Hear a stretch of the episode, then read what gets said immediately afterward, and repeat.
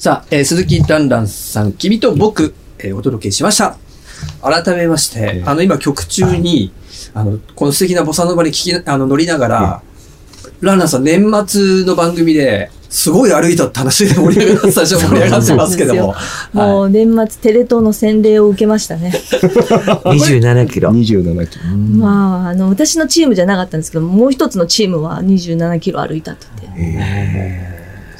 そんなに歩くことってなかなかないですもんね。リタイアとかはできないの？許されません。いやいや、だって、早く着いた方が勝ちだから、絶対ダメ。出たはいいけど、いや、こんなん、いや、だって途中でもしやめたら、もう視聴者がね、あの子生意気で何考えてんのとか、絶対きついなくれそれぜ絶対つくもの。で、それ真剣にやってるところがみんなまた面白くて見てるのに、もう、私はあの子応援したいわとか絶対になっちゃうよ、途中で。でも結構ガチ喧嘩も、なんか面白がられるっていうのもあるんですけあれ、ど、言い合いとかも本当、本当みたいですね。ああ。で、腐れちゃうもんね。そうみたいですね。うん、で、えー、つってもう本当に、そそのもうシーンも私も何回か見たことがあって、ちゃんと映像で出て、これ、マジでふてくされてるわ、とかね、なんで俺、この俺がやんなきゃいけないんだっていうような顔をね、したりとかして、やって、でもそれで、そそのままでもやるしかないから、もうとにかく立ち直って、諦めて、でも最後の方はもう喜んでわーっていうところまで、もう面白いわけよ。でそれ途中でやめるなんて、最初から断ればいいじゃないかってなっちゃうから。ただ、出てみて思ったのは、バス対鉄道の対決なんですけど、あはい目的地までどっちが早く行けるかって。東京に住んでると、鉄道に決まってるじゃんって思うじゃないですか。はいはい。でも、うん。あまりにも鉄道がない。不便っていうか、通ってないとこが、やっぱり多くて、日本って、地方とかって。あーそうね、1時間にでも、1本とか2本とか、あればいいとか、1時間に1本ところも、単線なんか特にね。で、つなぎも悪いし、うん。だからそこまで歩かなきゃいけないとか、うん。なんかいろんな制約があって、うん。あ、なんか、本当に車がないと難しいんだな、地方って。うんどうしてるんだろう。あの、ご高齢の方々はとかね、うんいろいろ思ったりしでもました。僕も去年、あの、青森に行ったんですけど、青森のローカルって、もうもう使えるんですけど、多分、ろ去年の6月ぐらいから、スイカ使えなかったんです。え、まだ、その、スイカのシステムが東北で導入されてなくて、それのカウントダウンをやってたんです。青森駅で。だから、あの、新青森で降りて、青森駅行くのに、き久しぶりに切符買いました。ああ。え、できるんですかチーンってこう、パシンってやるやつですか？あのどうだった、すごい手さばきで。いや、それはなかったです。けど、スイカが使えないのに衝撃受けて、で IC がねあ、そうです。うんそれで、あの、壁に、なんか、なんですか、スイカ、開開通ってまで、あと何日みたいなんか、あとほら、やっぱり、まあちょっと別にテレ東その宣伝わけで、その番組で、まだ企画中かな？なんだけど、単線、単線の駅があって、無人駅が。そこを降りる人は、何しにこの駅で降りたんだろうっていうのを。ずっと貼ってんの、一日い中。はいはいはい。で、一ね週間貼った結果、でも駅があるっていうのは必要だから、うんうん乗る人も降りる人も必要だからあるんじゃないかと。それを貼ってみますって言って、えっと、3日間貼ってみて誰もいなかったんで、またこの次時間があった時にそこを貼ってみますとかね。やっぱそういう、やっぱりところもあるし、あの、なんか電車のなんかも、なんかサイコロでやる、やる番組があって、いくつ出たら5駅進んでいいとか、でもそこが。どこの駅なのかわからなくて、降りてみたら何にも、もう住宅はあるけど、た、もう飲食店もなくてお腹空いちゃって、で、その、そこから食事、あんのはなんかドライブインみたいな、そういうとこでもあればいいけど、そういうなんか、学もあって永遠にこうそこを歩かなきゃいけない。で、峠を過ぎなきゃ、越えなきゃいけないっていうのも あって、行くんだっつって、民家もなければ。本当そうなんですよ。だからもうここ近年一番歩いて、私もまだね、その電車チームよりかは田川陽介さんのバスチームは楽だったんですけど、はい歩く距離はありましたけど短かった。まだ電車チームよりかは。でも、終わってからロケ、膝裏が痛いなと思ったら内出血してて、膝の裏。こんなことあるっていう。やっぱはは歩きやすい靴で行ったんですか？あもちろんです。服装あもそうですえスポーツとかは得意なんですか？もともと。そうでもないんですけど、でもダンスを踊あってたりする歴は長いんですよね。ーうん。いやいや、でもダンスとはまた違うしね。でもね、何がすごいって、田川陽介さんも番組内でずっと私、妖怪呼ばわりしてましたけど、もう妖怪陽介って呼んでるんですけど、体力との歩くスピードが速すぎてあ、うん。でもやっぱスタッフがすごい。ああ、そうですよね。機材、そうね。そうだ。スタッフのがああ、すごい。だって一緒だものね、ずっと。で、しかもカメラずっと持って、で、まあ、出演者3人だとしたら、田川さん専用のカメラさん、私専用のカメラさんともう一人カメラさん、3人いるんですけど、ずーっとカメラで待ちっぱなしなんですね。切ってないの。えーロケ中へえ。休んでる時も。と一緒に歩いて、一緒にバス乗って、はいあ、電車乗ったりして、音声さんもこんなの抱えて、こんなの持って。すごいね。えー、すごい。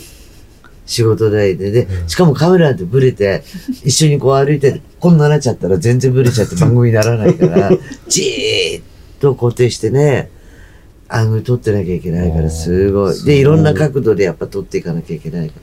それはすごいね。すご。いですし、で、まあ、出演者はね、あの、まあ私の回はなかったですけど、時にはね、田川さんがイライラして、あの、怒ったりとか、なんかバッとったりとかしてるじゃないですか。はい。でもスタッフは、常にナイスなんですね。なんかこう、対応が。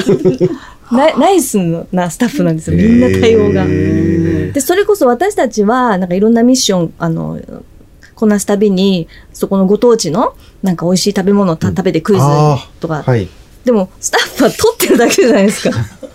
美味しく食べてんのをただひたすら撮って、はい、撮影終わりですって言ったらもうその移動じゃないですか。全然食べてないんですよ。すごい。え、実質的に何時間拘束？もう丸丸2日。丸スカレー、じゃあスタッフが食べれるのって言ったら、で途中のほんのちょっとした10分休憩とかにお菓子とかおにぎりとかをポコポコつのつまんだりとかして、で、その2日っていうのは、その日の夜は食べれるわけよね。食べれないと思います。夜も。一応でもお弁当がね、出てましたけど、あの時ロケ終わったのが、私たちで10時過ぎとかだったんで、10時過ぎにやっとお弁当が食べられたんじゃないでしょうかね、スタッフはえ。マネージャーさんもずっとついてかれるんですか？そういう時は。えずっと一緒に歩いてるんですか？あれは食事が取れないロケとして有名らしいです。スタッあーええフコンビニかドラッグストアか。じゃあもう本当まあでもそうですよね。戦場に時刻表通りに間に合わなきゃいけないんですもんね。そう。で、計算をちょっとでも間違うと、もう一本乗り遅れたら3時間来ないとか、そうそうそう、それを、あの、田川さんはね、必死なんだよね。必死なんですよ。それで、もうほんのちょっとの差で一歩乗り遅れちゃうと、もう、ああじゃあ、でも時間を無駄にしたいか、他の方法はないかとか、そう。すっごい考えるね、いくつもの方法。それが必死なんね。で、私たちまだ5時間寝れたんですけど、うん。電車チームは2時間しか寝れなかったらしくて、うん。夜中峠越えみたいな、なんかやもうなんか。何の修行なのかなって。戦国時代みたいにな。何の修行なんですかって。まあ過酷ったら過酷だけど、それだけみんな真剣だから、まあ視聴率もよく続いてんでしょうね。すごいと思いまして。で、スタッフはさらにその前にロケハンしてるんで、ああ、そうか。ロケハン、あ、そえ、ロケハンするんですかあれ？一応あの許可を取らなきゃいけないの、撮影する許可を。ああ、そっか。だから大まかににはおそらくこういうルートを通る通るであろうっていう予測のもとに、全部事前許可を取らなきゃいけないので、へえ。撮影してもいい。あ、電車のはいそうです中撮っていいですか、はい、とか。とか。あ、そうですよね。んそうよね。その場で許可取ったらおかしいもんね。だからそれなのになんかちょっとテレビ業界が衰退してるっていうのが悲しくて、うん。ああ。YouTuber なんかはそんな許可もなく結構スマホ1個とかはい軽いカメラで、まあうんどこでも撮ってますけど、テレビってやっぱコンプライアンスが厳しいんで、うん世の中からのやっぱりうんバッシングも一つ間違えば大きいし、だから綿密なんですね。そうね。それなのに制作費減ってるって、かわいそうすぎて。本当だ。ねえ、なんか一ランランさんもういもう一回、ど春春ぐらいの特番でもう一回どうですかって言われたらまた、また出る。その、かわいそうでとかっていう感じだと、もう一回出ようかなみたいな。そうですね。テーマは覚えてます？ね。まあ、レギュラーじゃなければ、まあ、いけるのかな。まあ、田川さんチームだったらいいかもしれないな。あの、鬼軍曹のチームは、ちょっとき、ちょっと、ちょっと嫌かな。うん。きついかな。衝撃的な衝撃的なちょっと裏話が。さあ、ちょっとここで今週はランランさんのプライベートというか、あんまり普段前に出てこないようなことをもう聞いてみたいなって、おえー企画してるんですけど。全、然大した面白いプライベートなんか何にもないですよ、本当に。きっとこのお二人にかかると面白くなっている はずですけど。あ逆の、にお二人のプライベートが気になりますよ。どんな生活昨日も一緒だったのね。今週水木金土って明日まで明一緒。日も一緒だ。2週、二週に一度ぐらい4日ぐらい一緒にいますよね。そうそう。ねそれお仕事じゃないですもんね、プライベートだか彼は不動産、あ、そうです。不動産、ら。はい。まあ、いわゆる大家さん。で私は、あの、撮影スタジオ、はい。麹町スタジオってあるんだけど、やったり装飾屋さん、やったり、まあ、いろいろ。なぜかこう、まあ、ちょっと、共通の知り合いでやった途端からずっとこうだよね。そうです。気が、いえ年齢も全然下だし、はなんだけど、なんでこんなに一緒なんて、私もお友達多いから、まあ、その、みんな一緒に紹介して、みんなでランランランラン遊んでるっていうのが すぐ多くなって。そ、そんなような大した話じゃない。全然もう。じゃあお三方に、うん。お仕事以外で何してる時が好きですか？聞いていいですか？ランランさんはどうですか？私ですか？はい。お仕事以外だとやっぱ猫とまったりしてるとか、あとコーヒーが好きなので、食後になんかどこでもいいんですけど、コーヒーをパッて飲んでる時が、はあ、幸せだなーって思いますけど。うーん。コンビニのコーヒーって本当美味しくないですか？あ、美味しいですよ。あれ本当美味しいですよね。はいうん好きです、好きです。最近レベルがすっごい上が高いです。ね。高いです。で、あの、うんたまにちょっと高いのとかあるじゃないですか。はい。あれ本当美味しいですよね。美味しいですよね。うんで、あの、車とかで、なんか、あ今の時期だとこう、あったかいのが冷めないように、こう、カップ売ってんの知ってます？に、ニトリさんとかで。あ冷めないしためのさあ、そうね、し真空のやつ。あれすっごい便利です、車で。おすすめです。夏も使ってたんですけど。コーヒーなんですね。うんお二人は？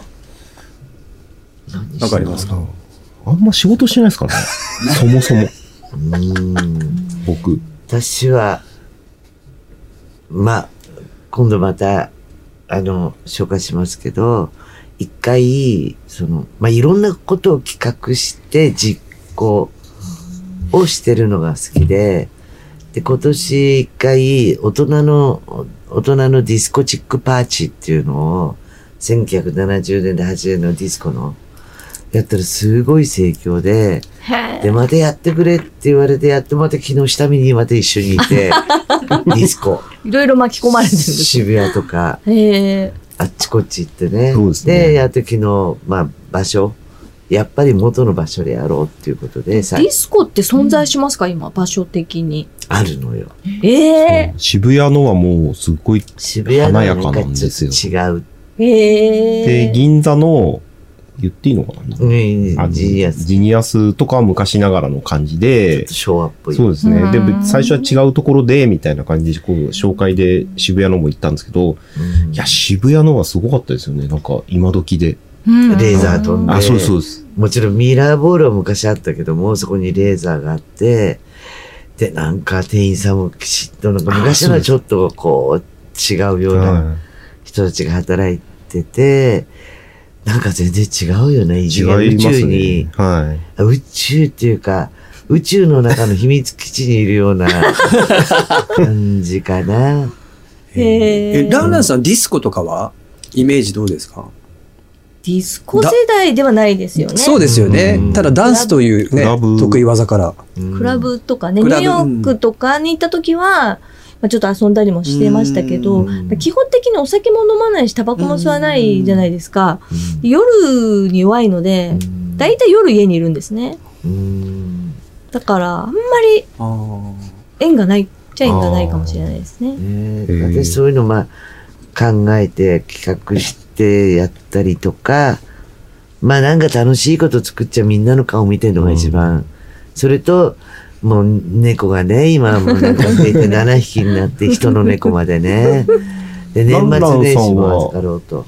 ランランさんは猫も、ランランさんも猫を飼われてて、何匹？2匹いたんですけど、はいまあ1人ちょっと去年のうん。夏に亡くなってしまって、まあ高齢なんですけど、はい。まあ、癒されますよね。癒されなんかね、あの好き勝手にして、ね、思い出して何しに来たのかなと思ったら甘えて、あーっと思ってまたいなくなっちゃっへて、ーで、見て、お水飲んでるだけでも可愛い。かわいいです。確かに確かに。飲んでない。ーまあ犬もね、私大好きだから、もう見てるともうなんか楽しそうに犬がルンルンランランしてると、あーあ、なんかそれ見てるだけで幸せよいね。や、本当で人間ってものすごい毛深いとなんか嫌じゃないですか。うんなんでこんな毛深いのに可愛いのかなって。私もどうしてこんなね、こんな毛深いのが。可愛くて好きなんだ。どうしてなんだろうって。で、触ってるとなんか安心して、それで時々、うんってやられると、嫌なの、その嫌な、嫌な、嫌がってる顔も可愛い。ね。可愛いし、なんかどうしてなんだろう。粗相しちゃったりとかね。うん。ちょっと、え、こんなとこうんちしちゃったみたいな時も、うんちしちゃったんだって、なんかね。ねそれもそれでね。そうなんです。はい。で、なんか、なんかあると、もう、向こうが、猫も悪いんだけど、なんか自分が、あ、そっか、私がこうだこうだったかってか書いてなんか、私は何もしてないから反省しちゃって、悪かったな、なんつってごめんね、なんて謝ってる。バカ、バカなのよ、ね。猫の奴隷です。でも、あの、基本的に私はもうみんなにずっと言ってんだけど、やっぱり本当は神様は動物を先に作られていたとしたらよ。うん。作られて、いずれもこの子たちだけじゃ食べていけない時があるから、どうしようって悩んだ時に人間っていうしもべを作ったんだなって私は思う。なるほど。それ、坂本美優さんもそんなこと言ってましたね。うん坂本龍一さんの娘さん？うんでもそうだと思う。どう、やっぱりある程度知恵とかいろいろ必要になってくる時に、人間が、だから人間はしもべだから従うのは当たり前で、だから、まあ今ほら、熊とかいろんな問題あるけども、基本的にはいたところに、どんどん人間が侵害していって、で、やっぱりこう DNA の中にご先祖様ここにいたとか、なんとかって組み込まれてる。から、そうだそうだ、こっちいたんだけど、おかしいな、とか、餌を求めてこう来ちゃうのは、やっぱりそれはしょうがないっていうか、じゃあそれをどうしたらいいのかと言って、じゃあ、まあ余ってるものとかどんぐりでも何でも、山の頂上てっぺんにやってやったら、やっぱ今度餌があるからどんどんやっぱ繁殖しちゃって、さらに住む地域とかでやっぱり縄張りも作っていっちゃうから、うん。そうすると、やっぱりかわいそうだと。っていうんで、ああいう問題とか鹿の問題もあるけど、うん。ただ、うん。犬とか猫とかはやっぱそういうのがいたら、やっぱり捕獲して、それでやっぱり避妊とかね、そういう手術をして、それ以上こう、増やさないようにしてあげて、地域の人とか、やっぱ誰かもらってあげたりとか、やっぱそういう活動っていうのは、まあすごい必要な時のために人間は作られたんじゃないかなって。まあ、知恵、唯一人間がこう、持ってるものって知恵じゃないですか。はい。だからその知恵を使って、こう、共存共栄を図る工夫をするために、まあ、存在してるんだと思うんですけど、うん。まあ、その知恵がちょっと人間本位にしか使われてないから、なんか今おかしいことになってると思うんですけど、本当はなんかきっともっと違うことのためにいっぱい使わなきゃいけないんじゃないかなって、っていうのは思いますよね。すごいね。だってカラスだって私、うん、まあカラスも全然好きなんだけど、カラスもギャーギャーギャー、こら、何、何騒いでんの？ダメよ。ちょっと静かにとピタッと思って。すげえ、それは何ですか？その特殊能ちゃんちゃんと話しかけてあげたら、いたずらしちゃダメよって言ったら絶対ね、もう、ゴルフやっててもハンドバッグも来ないしね。いや、気持ち悪いって言うと、向こうはさ、面白がってくるけど、ちゃんと、こら、静かにって言うと、ピタッとやむしね。びっくりしてんだけど、と思うけど、だからやっぱりそういうふうにつながるものっていうのはいろいろ、その言葉わかんなくてもあるところに、やっぱり互いに、互いによね、努力をしていかないと、で、そのためにやっぱり、私たちもいろんなもっと違う知恵を考えうんて、それを表していかないといけないなとは思うけども、で、何やってる時は楽しいですか？はい。ここの話すると私絶対止まらないから。素晴らしかったですよ。素晴らしい。うんでも、あの、こう、ペッまあ、いわゆる、こう、犬です。まあ、猫もそうですけどえ、サトロ君の何をしてる時は楽しいですか？僕、寝てる時が一番好き 寝るより楽は中力に。です。本当でも、寝ろって言われたらずっと寝てられますもへえ、はいのび太くんみたいですね。ん。もうずっと寝てられます。お布団大好き。お布団大好きです。で、あの、ほら、昔物語で3年寝たろうとかあった羨ましいぐらいで3年間も寝てられるんだい。や、まあ、そこまでは寝たくないですけど、でも、ただ3年寝たろうってあれですよね。あの、災害とかが起きた時にすごい皆さんの役に立つという。そうそう僕は役に立たないですか？ら。災害起きても。私のいとこが前やっぱね、眠くて寝ちゃって、夕方寝て、朝方なんだと思ったら次の日の夕方で、すっごい疲れて、24時間寝てたんだって。本人びっくりして、もう私笑ってケラケラケラケラ言ってたら、すっごい目が覚めた時には、起きた時ほんと辛かったって寝すぎちゃって。体が痛いとかじゃないんだって。寝疲れってやつ。寝疲れしちゃって。寝てるのも疲れるんですね。うーん。だけどびっくりしたって次の日。あ、でも僕もありますよ。朝と夕方間違えたこととか。寝てて、へ あの、夕方、あれ昼、昼寝して夕方に起きたと思ったら、うんちょうどこうなんか夕方と朝方が同じような時期あるじゃないですか。と思ったらもう朝まで寝てたって。山手線ぐるぐる回ってる人みたいですね。あ、それはもう酔っ払ってしょっちゅうです。中。じゃあ遊びに来て、なんかもう酔っ払って、帰ったら乗り越しちゃって向こう行って、で、また行けないって反対行ったら今度は反対の果てまで行っちゃって、それでタクシー乗って帰ってきて、高い思いしたとかね知らないとこにいたこととかあります。はい、次の質問。あじゃああじゃあ次行きましょうか。は好きな食べ物は何ですか？好きな食べ物は、エビです。いエビ？何エビ？や、なんでも、あの、好きでエビなら、おとといエビ、が好きおととい生きたエビ、車エビでうね、ん。生きエビ天ぷらパーティーしてたのね。美味しかった。すごい美味しでそうなも、おかパーティー。ぶつが飛ぶから、押さえつけて、ビニール袋の中で、グッと閉めて。まあれ美味しかった。えカニじゃダメなかカニでもいい？まあカニも好きですけど、エビです。エビ？もうエビ、はい。昔からエビが好きです。どういう食べ方がいい？何でも好きですね。甘エビとか。も好きだし、生でも全然好きだし、ボイルも好きだし、エビチリも大好きだし、エビフライも大好きだし。うーん。あ、エビフライは僕も好きです。エビフライね。なんかこう、豪華なイメージがあるだけど、どっか行った時にエビフライで、あ、エビフライだ、久しぶりに食べようと思って食べたら、中に細々と、身 身がもう、なんかこう長くどこまで伸ばしたのって、実はそれでここんな大きかったんだっていう時は、すごくショックよねちょ。っと切ないですね。切ないね、はいなんか。甘いものとかは食べられるんですか？食べないですね。全く食べない逆に、あんまり甘いものは得意じゃないですね。うんでも、お付き合いで、なんか有名な、カウンターでしか食べられないスイーツのコースのお店があって、へでなんか甘いものは好きだって勘違いされてるキャラなんですけど、うん。なんか好きそう。うんそうなんですよ。ですそれでなんか、行きませんか？なんて言われて、息をよって言われて、予約取れたんでとか言って。って言って、もう延々に甘いものが出てきて、本当に辛かった。え、甘いもののコースなんですか？そうなんです。でも、一つ一つやっぱシェフが、あの、こだわって、もう目の前で作ってくださって、へもう説明されてる時からもう、ちょっとため息で、が。コースっていうことはもう何種類もいろんな。そうです、そうです、そうです。それは辛いね。私は無理。うん。ケーキビュッフェみたいな。全く興味ないですね。はい。エビビュッフェだったらもうエビビュッフェ。そうですね。エビだったら結構た食べたいかな。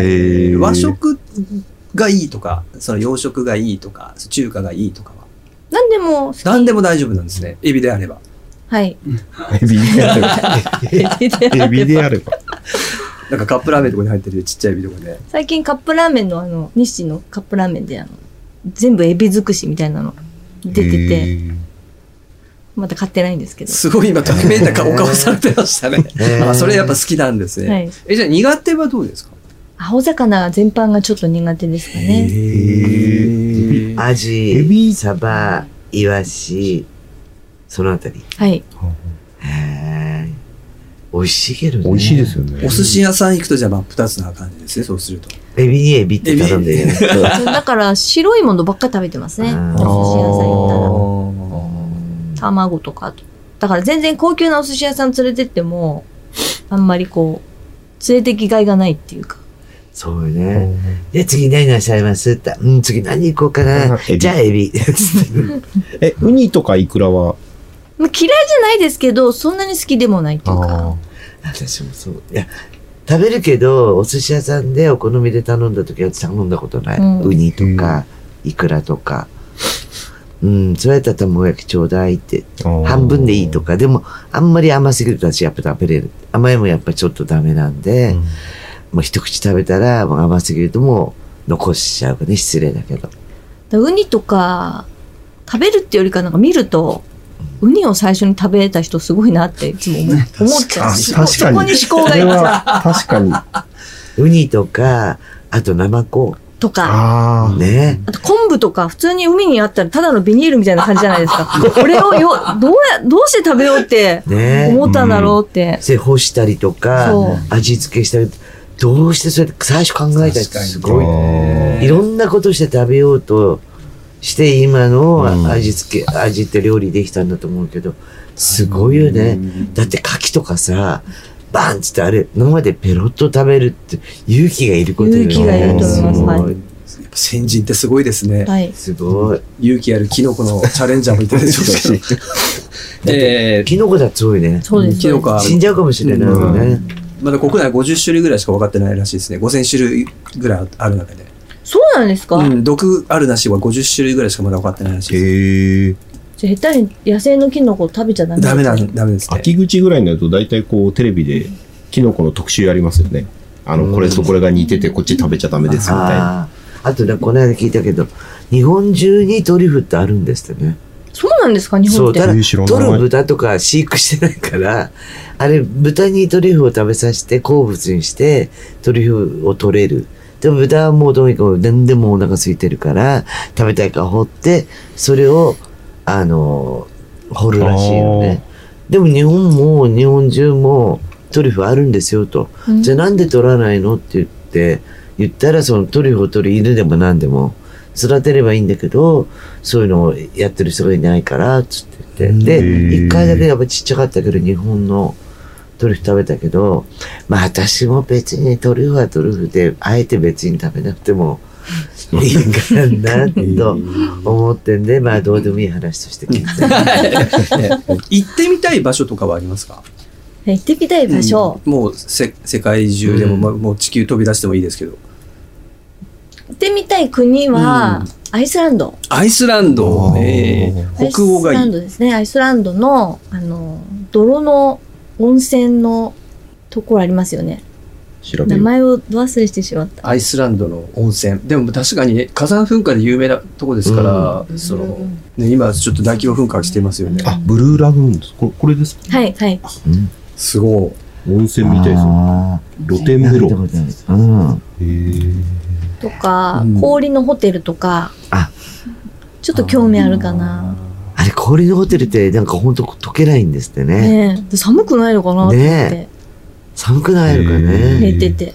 だよくほら、鎌倉ってうん。意外と中はあったかいっていうじゃんあったかでもあったかいだったらどんどん溶けちゃってピシャピシャピシャピシャうん寒くなっちゃうかなと思ったら全然あったかいんで持つんだって。へえ。だからもしかしたらその氷のホテルもね全部氷だからアナの雪の女王どころじゃないらしいからね。うん。ちょっと興味がありますかね。そうか。なんかすごい、アイスランドとか北欧の確かに合いますもんね、なんかイメージとしてはね。あ、そうですすか、うん、なんか、ビジュアル的に。ビジュアル的。なんか、北欧の森の中から出てきそうな、妖精、妖精感ありますもんね、なんかね。えーオーロラが見たいとかそういうことではない。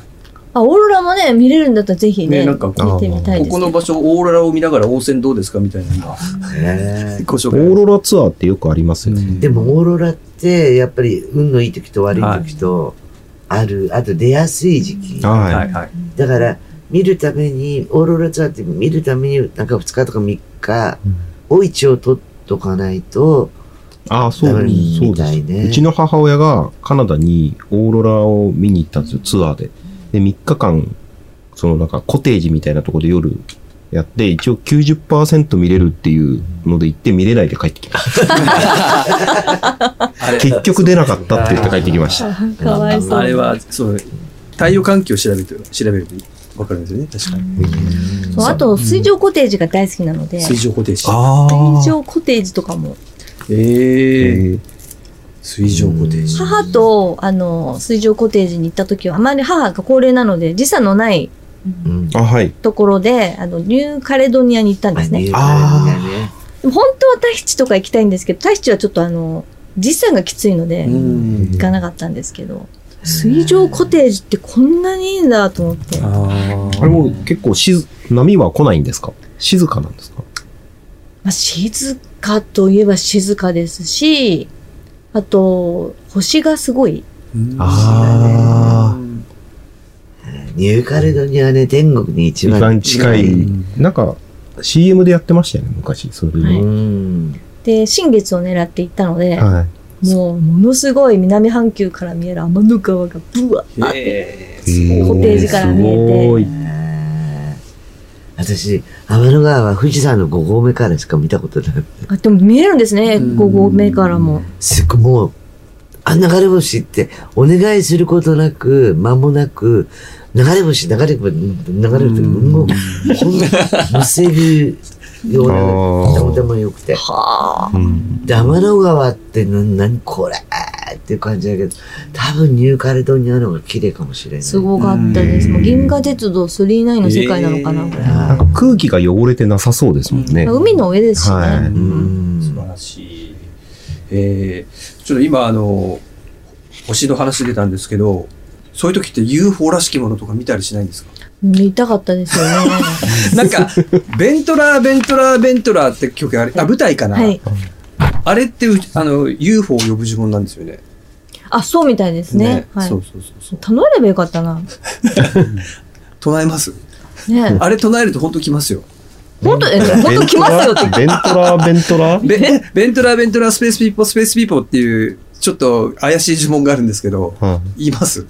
1ヶ月以内くらいに来ますよ。いえ本当ですええあの、何も UFO って、そう空だけじゃないんですよ。その、その辺とか、その辺、その辺。あ足元とか、うん。あ地上から出てきたりとか、あの、も最近で言うと機材トラブルが多発するとか。それ UFO なんですか？そうそう ?UFO の仕業なんですか？じゃなくて。UFO の仕業なんです例じゃないんですか？でも私一回絵画館ってあるじゃん、神宮の。はい。そこで、なんか友達と喋るのに車だったんで、あ、これだったらちょっと車みんな止めてるから、で喋るって喋ってたら、なんかね、ピコピコ、なんかルビーみたいなのが緑みたいなのが、こう出てきて、ピッコピコピコ動くわけいっぱい。で、ずーっと見てて、で、見たらやっぱりアベックもいろんな人たちがいて、みんなやっぱ外出て、あーってじーっと見てて、そのうちパッと、でも結構30分ぐらい。えー、すごい長い。えーでもね、その時思ったのは、なんだ、そば来てね、乗らないって言ったら乗ったのにな、なんて思いながら、乗せてもらいたかった。確かにね。でも、あえの、ケイちゃんさんは、はいあの、もうこのビジュアルのまま、どこかの星の、あの、女王として君臨してても、ちょっとおかしくないキャキャキャラ的なものはありますそう見えよね。る毒リンゴ持ってそう。だけど、私寒いとこは嫌だね、やっぱ。あったかいところが。冷え性なんで、うん夜寝る前にホカロンがあって寝るからえね。、ランランさんもそう UFO とか、そういうのお話は好きなんですか？まあ、大好げきですし、はい。あの、ずっと UFO と遭遇したいなって思ってて、あーでもなんかこう、私の周りではポツポツそういう遭遇者がたくさんうんはいいる、出てきてるんですけど、私だけがいつも見れなくて、でもあの、こ去年の2月に初めてうん UFO を激写し、ええそれで、あの、動画も撮って、うん。ヤフーのトップニュースになってました。ああ、それですね。ねそれで、なんか、頭のめでたいやつだみたいなコメントが書かれてました。ああ、それはヤ逆にフコメで。バレちゃいけないから、工作員がそういうふうに書くんですよ。すごい。な。ちょっと、なんかちょっと、今ので、ちょっと嘘っぽくなった。なんか、その前までは、あすげえなと思ったけど、今の宮熊さんの、その、工作員って言葉で、だからもしかしたら本当は、ヤクは宇宙人で、私、前世は隕石なんですよ。人生を人生メインブラックみたいになってるじゃないですか。さあ、私の話はさておき、ちょっとこれ聞いてみたいなと思うのが、最後、あのーまあ、20年後のご自身に何か一言メッセージを送るなら何ですか？って。20年後っていうと、68ですよね？え？うん。よくやったな。いや、68歳ったらまだ、人生の途中。先輩が。先輩が。先輩先輩が。だ先輩っ。てこの間途中ですかまだ77歳元気、もう全然まだ終わってないって、もう全然元気で現役で、な72歳でも何があっても本当しわ一個なくて、で、もう元気だから68歳って言ったら、まだまだ途中なんじゃない？まだなんかやることがある。じゃあ今のフレーズを録音はもう私が保存しときますので、ご本人に20年後、よくやったな、もうお聞かせできるとでもなんかこの、このままのそうです20年後って感じしません？確かに。なんか何も変わらないまま。だって、その、デデビューの頃とか、あの、うんテレビ画面で見てもああったけど、それと今と変わらない？変わんないんですよ。変わってるんですけどね。何が変わったのって、ねえ。さあ、UFO を呼んでしまった鈴木ランランさんに会えるのが1月21日、うん。UFO に近い東京タワーで、えーライブがありますね。はい、そうです。こちらちょっと教えて、詳細を教えてください。はい、えっと、1月21日に、の日曜日に、えっと、シンガーソングランランというタイトルで、東京タワーのメインデッキで、あの、クラブ333という場所があるんですが、はいあの、そこでライブを行います。お時間が、えーファーストステージ、セカンドステージありまして、はい。えーファーストステージがオープン13時30分、スタートが14時。うんで、セカンドステージがオープン17時、スタートが17時30分ということですから。えー東京タワーっていうのがいいですね。で、一応、会場で、あの、今回のアルバムも発売するんですけど、買ってくださった方には、あの、その場でサインをして、おー素晴らしい素。晴らしい。ねあの、とても絶景なエリアで、あの、やっぱり東京タワーには思い出を、というか、すごく子供の頃から好きな場所。そうですね、学生時代、高校が終わってから、なんか東京タワーにプラッと行って、うん私の時代でも、なんかこう昭和を感じられる場所だったんですね、すでに。ん。なんか食堂とかも古めかしかったり、あとはお土産屋さんになんかノスタルジックな感おじ土産が。あったり、で楽しめたんですよ、そういう老人形館とか。老人形館ね。そうなあれってんですよ。今もあるんですか？もうないんですないらしいですよないんだ。で、なんかよく、この先、どうなるかななんて、まだ何も持ってなかったんで、高校生の時だったので、そんなことを展望台から思ったりしてて、思い出の場所なんですね。ただ今、リニューアルして、すっ変わったらしい、ね。ごい綺麗になってるんですよ。うんへー。えーそんな素敵な場所でということで、えっ、と、詳細は、えー鈴木ランランさん、え、インスタグラムとかだと早いですか？そうですね。あと X とか。X とか、え SNS SNS、はいうん、でチェックしていただくと、えー早いですね。さあ、あっという間にあっという間2週連続、車でした。えーお付き合いいただきましてありがとうございました。ありがとうございました最後に、えーリスナーの方にメッセージをいただくと嬉しいんですか？はい。えー1月21日に、えっ、と、東京タワーでライブがありますので、えーよろしかったら、えー足をお運びください。あと、配信もあるので、ツイキャスで、ああの、ツイキャスで。でもこれって、あの人数決まってるとかそういうのは、まあ人数は決まってるんですけど、うん。多分まだ大丈夫。あ、じゃあ、もうとにかくもうすぐペッとやらないと、お席がなくなっちゃうはい。かもしれない。はい。うんうん。あとは、あの、35周年記念のアルバムを、えー発売しておりますので、オールタイム、オールタイムベストう、ん。Yesterday and Today、えーよろしかったら聞いてください。はい。はいありがとうございます。それでは最後一曲聴きながらお別れとなります。じゃあこちら、どちらの曲にしましょうか。じゃあ、マザーかな。はい。曲マザー。これまたちょっと、ちょっと。サダローさんの涙が。さっきね、歌詞、歌詞見てたんですけど、はい。そんなやつやなんかうる、うるってうきちゃっわーちょっとじゃあ、あの、ラジオを聴きのあなたも一緒に泣きながらお別れということで、じゃあ2週にわたって鈴木ランナーさんありがとうございましたありが。とうございました。ありがとうございました。